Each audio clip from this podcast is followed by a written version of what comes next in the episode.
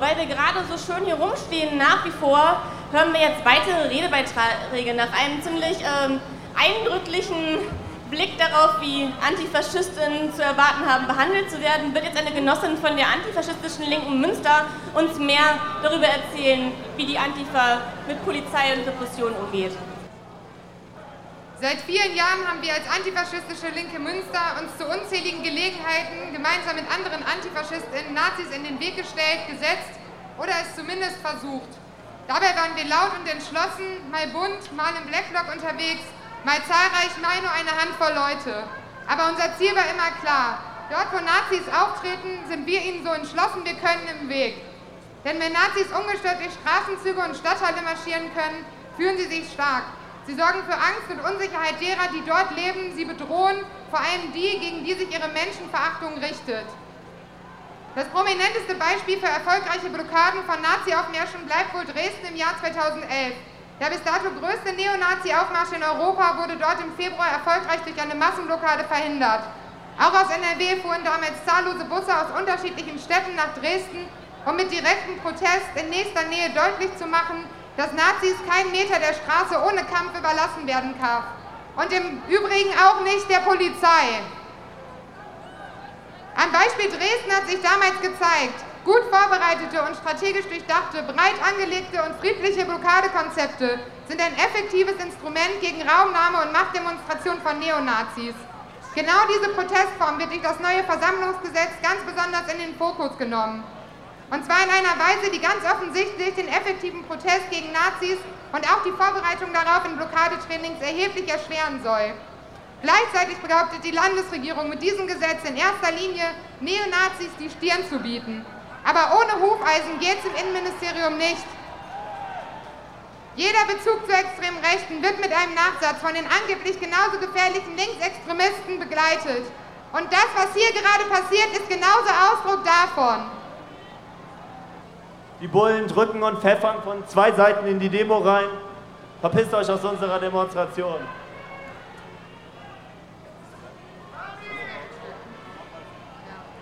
Gerade in Städten und Dörfern mit aktiven, organisierten Nazi-Szenen ist es harte Arbeit, diesen konstanten Protesten entgegenzusetzen. Den Antifaschistinnen, die mit ihrer Arbeit an solchen Orten tatsächlich Nazis die Stirn bieten, gehört unsere, äh, gebührt unserer Meinung nach Anerkennung und Respekt. Stattdessen bekommen sie mit dem neuen Versammlungsgesetz einen Repressionskatalog vor die Füße geworfen,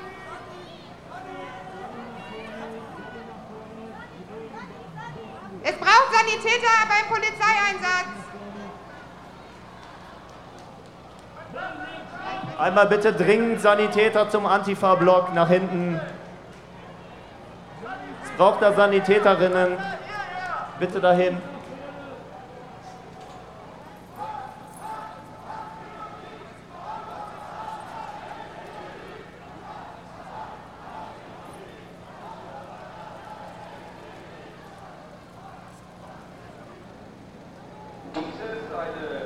Durchsage der Polizei an die Personengruppe in der Umschließung der Polizei.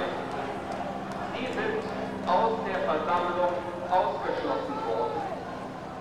Diese Ausschließung... Haltet die Fresse! Niemand wird ausgeschlossen aus unserer Demonstration! Habt ihr gehört? Niemand! Wir laufen zusammen!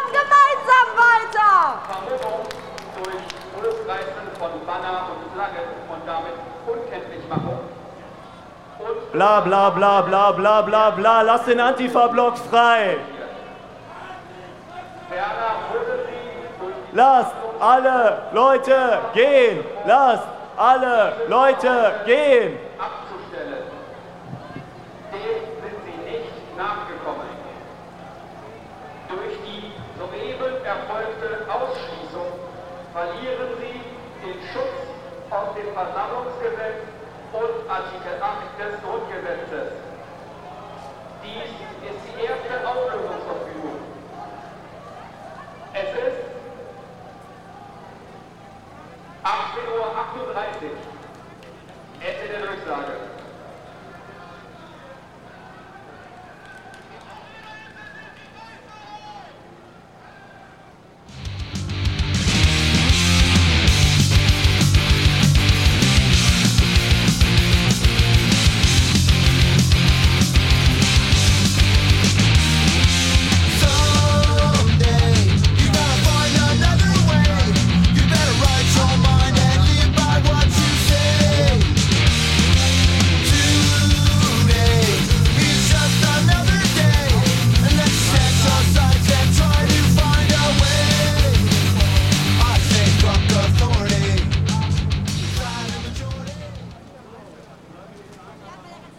Genossen von Ende Gelände. Der hält uns jetzt eine Rede.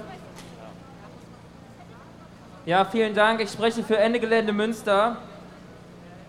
In den letzten Jahren haben wir in linken Kämpfen eine Praxis von Direct Action und zivilem Ungehorsam etabliert.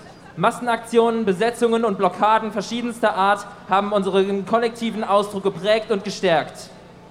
Der Staat reagiert mit einer Erzählung von einer linksextremen Gefahr und rechtfertigt hiermit die massive Ausweitung von kriminalisierenden Maßnahmen. Die Repression gegen Klimakämpfe, die das Bestehende radikal in Frage stellen, nimmt aktuell neue Dimensionen an. Vor zwei Tagen fiel das Gerichtsurteil gegen eine Aktivistin aus dem Dannenröder Forst. Zwei Jahre und drei Monate Haft für Ella. Die lächerliche Erzählung von einer linksextremen Instrumentalisierung der Klimabewegung hat Hochkonjunktur. Dabei ist der globale Kampf gegen die Klimakrise ein von Grund auf linksradikaler. Um die Zerstörung von Lebensgrundlagen für das Profitinteresse weniger zu stoppen und gegen die sozialen Notstände, die durch die Klimakrise verschärft werden, tatsächlich ankämpfen zu können, müssen wir bestehende Machtstrukturen angreifen und die bürgerliche kapitalistische Ordnung überwinden. Es überrascht uns nicht, dass der Staat uns in unseren emanzipatorischen Bestrebungen ausbremsen will. Das Versammlungsgesetz mit seinem expliziten Bezug auf Ende Gelände ist ein weiterer autoritärer Vorstoß, der unseren legitimen Protest unterbinden soll. Es gibt den sorgenden, gerechten Staat nicht, der die Individuen schützt und ihre Freiheit garantiert. Der Staat sorgt in erster Linie dafür, dass die kapitalistische Produktionsweise aufrechterhalten wird. Wir dürfen und werden uns von der zunehmenden Repression nicht aufhalten lassen, denn die Verhältnisse so beschissen zu lassen, wie sie sind, ist schließlich keine Option. Doch so sehr wir uns kämpferisch zeigen, Repressionen machen Angst, der staatliche Zugriff auf die eigene Person verunsichert, wir bleiben verletzlich. In unserer politischen Praxis werden wir in die Vereinzelung gedrängt. Die physischen Orte und Ereignisse des gemeinsamen Aufbegehrens, an denen die Möglichkeit für ein anderes Leben aufblitzt und Solidarität Form annimmt, diese Orte und Möglichkeiten werden uns gezielt genommen, ob Protestcamps, Massenaktionen oder solidarische Wohnprojekte. Um bestehen zu können, müssen wir den scheinbaren Widerspruch von Stärke und Fürsorge aufheben. Denn nur in unseren solidarischen Beziehungen miteinander können wir einen radikalen, systemantagonistischen Standpunkt ausformulieren und mit langem Atem fortführen. Wir kämpfen für eine gerechte Welt im Angesicht der Klimakrise und können uns dabei auf einige stumpfe Wahrheiten verlassen. Der Markt regelt es nicht, der Staat regelt es nicht, die Grünen regeln es nicht. Die Klimabewegung steht an einem Scheideweg ins Parlament und Green New Deal oder eine eigene radikal emanzipatorische Praxis aufbauen. Für uns ist die Antwort klar, denn das Versammlungsgesetz zeigt ein weiteres Mal, wie unser Aufbegehren nach Klimagerechtigkeit für den Staat eine Bedrohung darstellt, die er mit allen Mitteln bekämpft. Also besinnen wir uns auf den Kampf, den wir wirklich führen wollen und die Menschen, die das solidarisch mit uns tun. Füllen wir den Satz, unsere Solidarität gegen ihre Repression mit Inhalt. Bilden wir enge Ketten. Dann ist die nächste Wahrheit, auf die wir uns verlassen können, Fünf Finger sind eine Faust und Solidarität ist unsere Waffe. Dankeschön.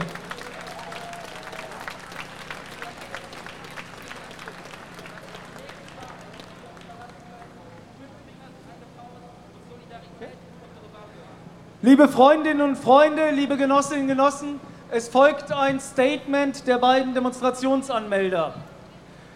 Wir haben soeben von der Polizei das Angebot bekommen, diese Demonstration unter Ausschluss des Antifa-Blocks bis zum Ende durchzuführen, bis zum Landtag. Dieses Angebot der Polizei ist von allen Menschen, mit denen wir gesprochen haben, zurückgewiesen worden. Die Antifa ist integraler Bestandteil unserer Demonstration. Von Anfang an ist diese Demonstration seitens der Polizeikräfte mit Maßnahmen begleitet worden, die unverhältnismäßig waren. Gerade beim Antifa-Block sind Polizeikräfte unmittelbar auf Tuchführung gegangen. Dass es dabei zu Rempeleien gekommen sein mag, wird nun von der Polizei neben dem Zünden von Rauchtöpfen und dem Hochhalten von Transparenten dazu als Anlass genutzt und damit wird begründet, dass der Antifa-Block als Ganzer von unserer Kundgebung ausgeschlossen werden soll und dass alle Personalien dieses Blockes fest gestellt werden sollen. Die Menschen, mit denen wir auf der Demonstration gesprochen haben, verurteilen dieses Vorgehen zutiefst. Wir fordern den Anschluss des Antifa-Blocks an unsere Demonstration. Bis dahin setzen wir unsere Zwischenkundgebung fort. Vielen Dank.